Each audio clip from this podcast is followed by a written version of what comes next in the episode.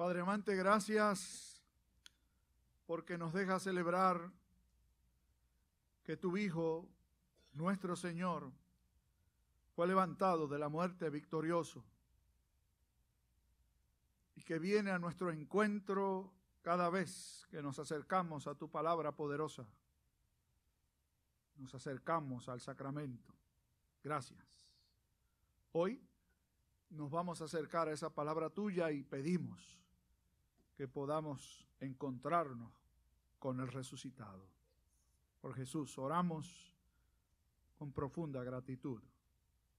Amén y amén.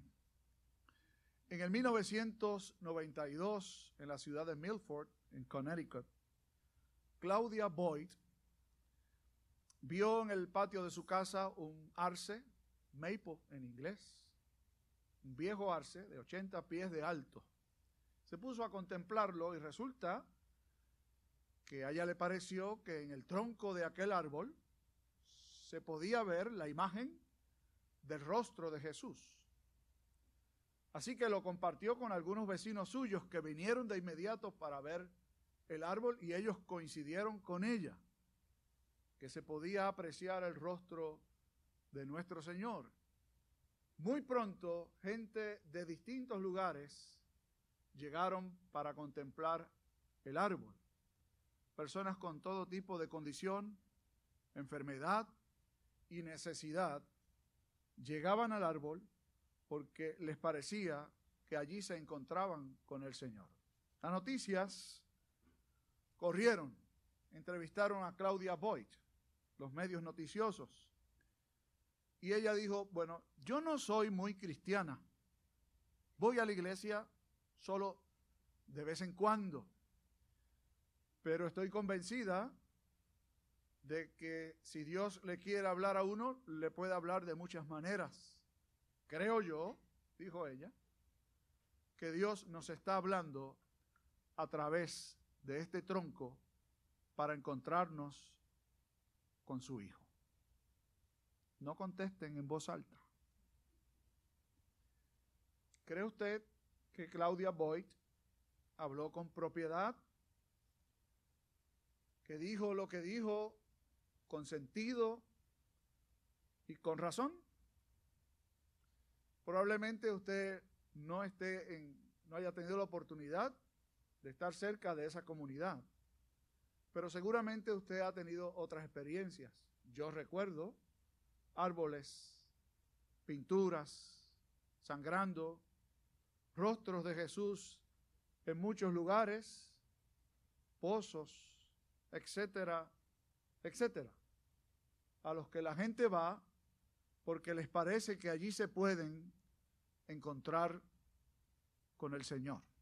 Bueno, delante de nosotros está la historia más extensa vinculada a las apariciones de nuestro Señor Jesucristo después de su resurrección. Usted puede buscar en el resto de los evangelios y de seguro no va a encontrar una historia con tantos detalles como esta que se narra y es muy conocida, conocida como el encuentro de Jesús con los discípulos camino a Emaús. Y no vamos a volver a reseñarla, ustedes escucharon la lectura, pero hay algunos datos que me parecen muy, muy, muy importantes destacarlo acerca de esta aparición del Señor. En primer lugar, de los dos discípulos solamente se menciona el nombre de uno, Cleofas. En ningún otro lugar, en los textos bíblicos, aparece este personaje. El compañero de Cleofas ni siquiera se sabe quién era. Es decir, eran dos seguidores de Jesús que no eran parte del círculo íntimo del maestro llámense los doce o para este entonces los once, porque ya Judas no estaba, y a eso se sumaba un círculo un poco más amplio de personas que compartían la vida con Jesús, mujeres, hombres de todo tipo, que los vemos en un lugar y en otro en los evangelios, y que eso nos dejan saber que definitivamente fueron personas que pasaron a la historia y que fueron parte de la iglesia del primer siglo sus nombres eran conocidos Por esa razón, entre otras, los evangelistas los incluyen. Este es un caso muy particular, porque el nombre de Cleofas no aparece en ningún otro sitio. Y de hecho, el nombre de su compañero de viaje ni siquiera Lucas lo registra. No sabemos quién era. ¿Cuál sería la intención de Dios detrás de la inspiración a Lucas para que pudiera dejar este registro para la historia? Los estudiosos de la Sagrada Escritura concluyen que definitivamente Dios tenía un propósito y una intención. ¿De qué estamos hablando? Los primeros seguidores de Jesús recibieron la confirmación de que las palabras de Jesús, cuando indicó antes de morir, mucho antes, de que era necesario de que Él sufriese, muriera en la cruz y resucitase al tercer día. Decíamos el pasado domingo en la noche cuando reflexionamos acerca del encuentro de Jesús con María, la de Magdala, que ninguno de los discípulos, absolutamente ninguno, ni los once, ni las mujeres que seguían a Jesús de cerca, esperaban ese primer día de la semana encontrarse con Jesús resucitado. De hecho, las mujeres acudieron al sepulcro sin saber quién les iba a remover la piedra. Su intención era poder embalsamar el cuerpo de nuestro Señor. Ni hablar de José, perdón, de Juan, de Pedro, del resto de los apóstoles, que cuando recibieron las noticias de estas mujeres de que el sepulcro estaba vacío, hicieron cualquier cosa menos creer realmente que Jesús había resucitado. A ellos el maestro se les apareció la noche del primer día de la semana, o cayendo la noche del primer día de la semana, Jesús entró al lugar en donde estaban los once reunidos y otros más, y se les apareció. E hizo esto por 40 días más. Entraba, salía, se dejaba ver. En el caso de Tomás, que no estuvo la primera noche en que Jesús se apareció, regresó ocho días después, es decir, al siguiente primer día de la semana, y le mostró las heridas, y Tomás creyó. Así también creyeron otros 500, dice el texto bíblico en otro lugar, que llegaron a ver a Jesús resucitado. 500 personas. La pregunta que la iglesia debía hacerse la iglesia del primer siglo, después que Jesús ascendiera al cielo, ¿cómo iban a creer que Él realmente había resucitado? ¿De qué forma? Bueno, evidentemente estaría el testimonio de ellos. Pero usted sabe que el testimonio de cualquier ser humano puede ser rebatido por cualquier otro. Lo hicieron con Jesús. Y Jesús era el enviado de Dios. Y levantaron testigos falsos. Y le condenaron a, muerte justamente con el testimonio de testigos falsos. Algo más debía tener la iglesia a la mano para poder confirmar que Jesús realmente había resucitado sin un encuentro cara a cara con él. Esa es la razón por la que Dios en su gracia infinita permitió que esta experiencia se registrara. Dos hombres que bajo circunstancias normales, tal como usted y un servidor, aún teniendo la oportunidad de ver cara a cara o de platicar con Él no somos capaces de poder creer quién es Él, o perdón, saber quién es Él y creer que Él es el resucitado. Justamente es lo que se narra en la historia. Van caminando, conversando sobre lo que ha sucedido. Jesús les sale al encuentro, camina con ellos. Llega hasta Emaús, la aldea a la que se dirigían. Se sienta a comer con ellos. Y no es hasta mucho después que entonces les fueron abiertos los ojos. O como dice otra versión, les fue permitido. Y estos verbos aparecen en voz pasiva. ¿Sabe usted lo que quiere decir eso? Lo que quiere decir es que Cleofas y su compañero de viaje no hubieran podido reconocer a Jesús a no ser que les fuera permitido hacerlo, a no ser que les fuera revelado quién era Jesús. Y este principio aplica no solo a Cleofas y a su amigo, aplica a usted y a un servidor. Apúntelo en algún sitio si no quiere que se le olvide. No hay forma de conocer a Jesús si no es por revelación de Dios.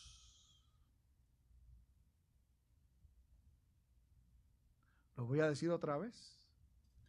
No hay forma alguna de poder conocer a Jesús si no es por revelación de Dios. Si no, pregúntese usted. ¿Cuánta gente vio a Jesús?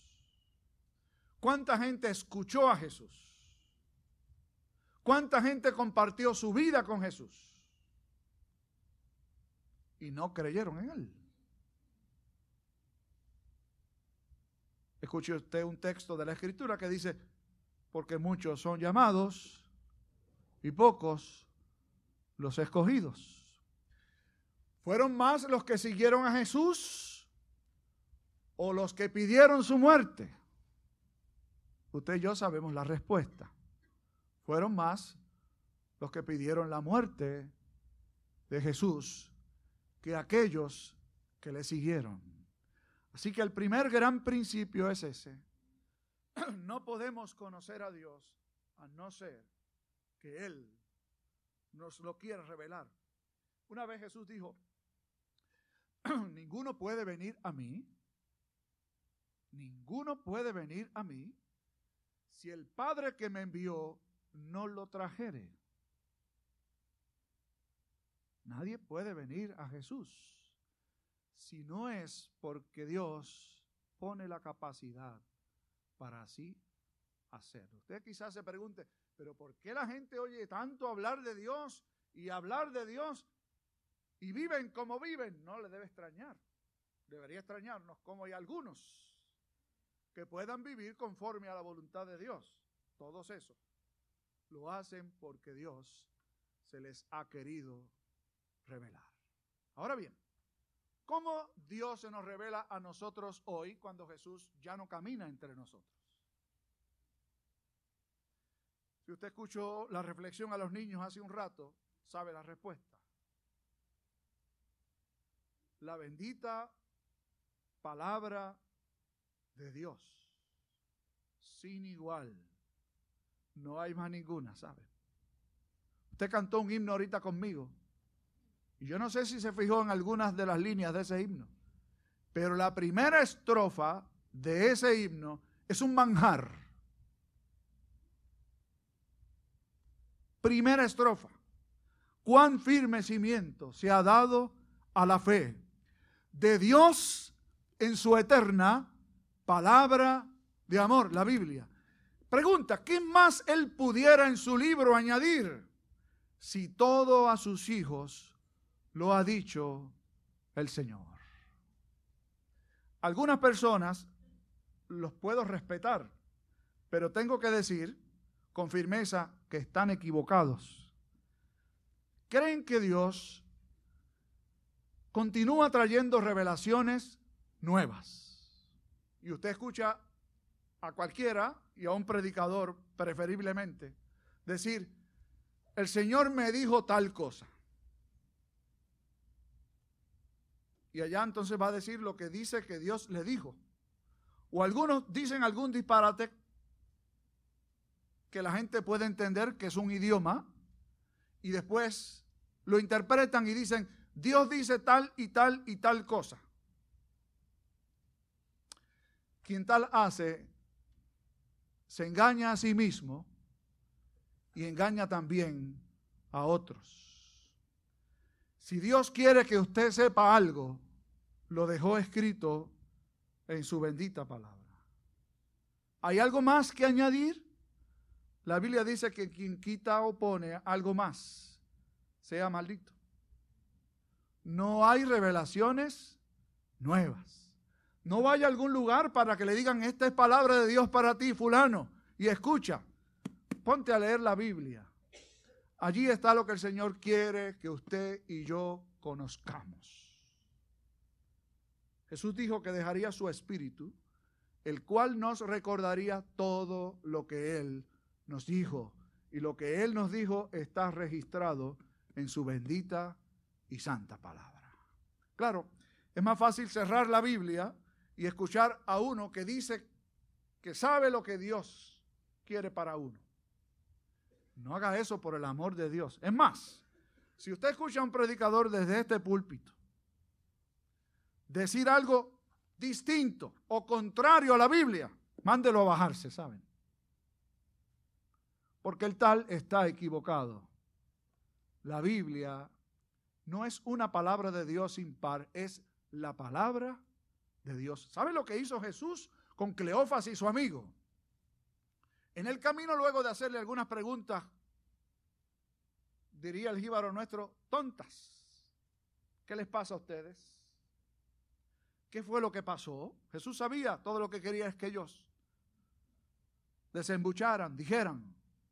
Y luego de que dijeron, que dijeron muchas cosas con mucha verdad, sobre todo el resumen del querigma, de la proclamación del Evangelio temprano, que Jesús fue un varón de Dios, un profeta de Dios, poderoso en palabra y en hechos, y que fue tomado preso y muerto. Hasta allí iban muy bien. ¿Cuántos pueden decir eso y repetirlo? Y ni siquiera conocerlo. En aquel día os diré, dijo Jesús, nunca os conocí, hacedores de maldad. Así que conocer intelectualmente quién era Jesús y qué hizo, no es garantía de que se le conoce. Él comenzó a declararles en toda la Sagrada Escritura, en aquel momento todo lo que era la Sagrada Escritura, el Antiguo Testamento, lo que de él decían, lo que él mismo anunció que habría de suceder. Y luego, cuando viene aquí el tercer punto, partió el pan les fueron abiertos los ojos y recordaron, no ardía nuestro corazón cuando a través del camino nos mostraba las sagradas escrituras y todo lo que de él decían. Bendito sea Dios. Si no es por él, no le conocemos. Su palabra y luego el partir el pan. ¿Habría algo extraño, curioso, particular en Jesús al partir el pan que le fueron abiertos los ojos? Yo pienso que no. Pero sí pienso que allí pasaron cosas extraordinarias. La costumbre de la época era que cuando usted recibía a un invitado en su casa, el dueño del hogar se encargaba de que los alimentos se sirvieran y era el que bendecía los alimentos y los repartía. Jesús está en, la en aquella casa como un invitado. Pero usted vio lo que dice el texto que hizo. Asumió el rol no del invitado, sino del dueño, del Señor. Tomó el pan, lo bendijo, dio gracias y lo partió. Entonces le fueron abiertos los ojos. Algunas personas se quieren llevar a Jesús de invitado a su casa. De hecho, yo aprendí hace mucho tiempo un cántico que después lo quise borrar y no lo he vuelto a cantar, pero voy a decir las partes porque a veces uno aprende cosas. El cántico decía, te invitamos, oh Cristo, te invitamos hoy mismo, quédate con nosotros, quédate de una vez. Está inspirado justamente en esta porción bíblica. Y yo lo cantaba. Después, cuando uno aprende, ¿qué invitar a Cristo? ¿Usted se cree que puede invitar al Señor? Si Él es el dueño de su vida. Él es quien nos invita a nosotros. Asume el rol del Señor allí.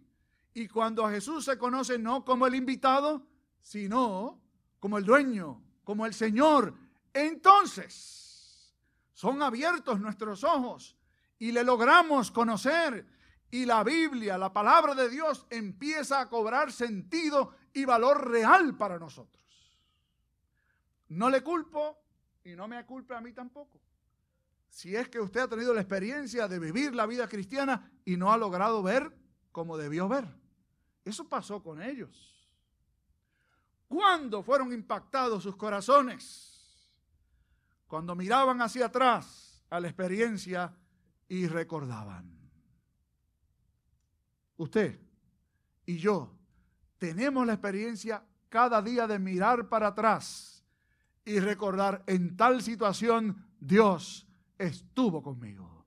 En tal crisis que pensé que estaba solo y me abandonó, el Señor estuvo allí conmigo. En tal situación que yo pensaba que podía controlar las cosas y realmente no tenía ningún control, ahora me doy cuenta de que el Señor estaba en control de todas las cosas y estaba allí conmigo. ¿Cómo Dios puede hablarnos en un idioma que sea el mismo aquí y en cualquier otro lugar del mundo? ¿Se imagina usted? Que hoy le dé al pastor Rivera con darle una revelación nueva a la gente que está aquí. Pero que en la China le da a otro pastor con decir también que hay una revelación nueva y es totalmente distinta y contraria. ¿Qué va a pensar usted? Dios se equivocó. O como me contó una vez el pastor Pérez, un señor que predicaba llegó a una iglesia una noche y dijo, vine aquí porque el Señor me dijo que tenía que venir a predicar. Y el pastor le dijo, pues mire, yo creo que el Señor suyo se equivocó, porque me había dicho a mí que el que predica aquí soy yo. Dios no es un Dios de confusión. Dios es un Dios de orden. Y la palabra del Señor aquí y en la China será entendida si es la misma.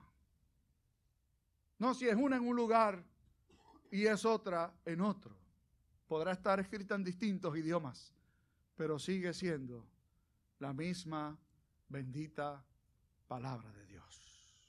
Y al comer con nosotros, a beber con nosotros, abre nuestro entendimiento. Demos gracias al Señor. Amante Dios y Padre, gracias por dejarnos un registro inequívoco que no cambia, que como ella dice de sí misma, el cielo y la tierra pasarán, pero mis palabras no pasarán. Aunque los tiempos, las corrientes, las ideas cambien, tu pueblo puede vivir seguro, amparado en una palabra que no cambia.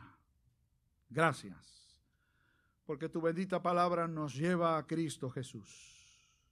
Y de ella misma aprendemos que cuando Él es Señor, cuando es recibido como Señor, no como un invitado, no como alguien a quien podemos manejar, no como alguien a quien cuando queremos tenemos con nosotros y cuando no, no está presente sino como aquel que llega para ser Señor y Rey, entonces te conocemos como debimos haberte conocido toda la vida.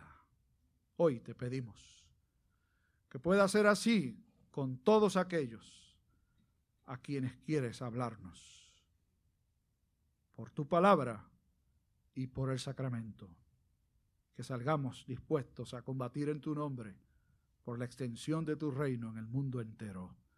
Amén.